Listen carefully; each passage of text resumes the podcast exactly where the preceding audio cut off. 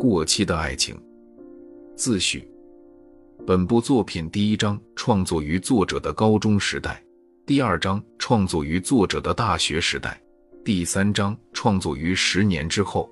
作品时间跨度大，创作周期长，创作内容横跨作者的高中时代、大学时代、职场时代，颇具爱情、青春、成长相辅相成的意味。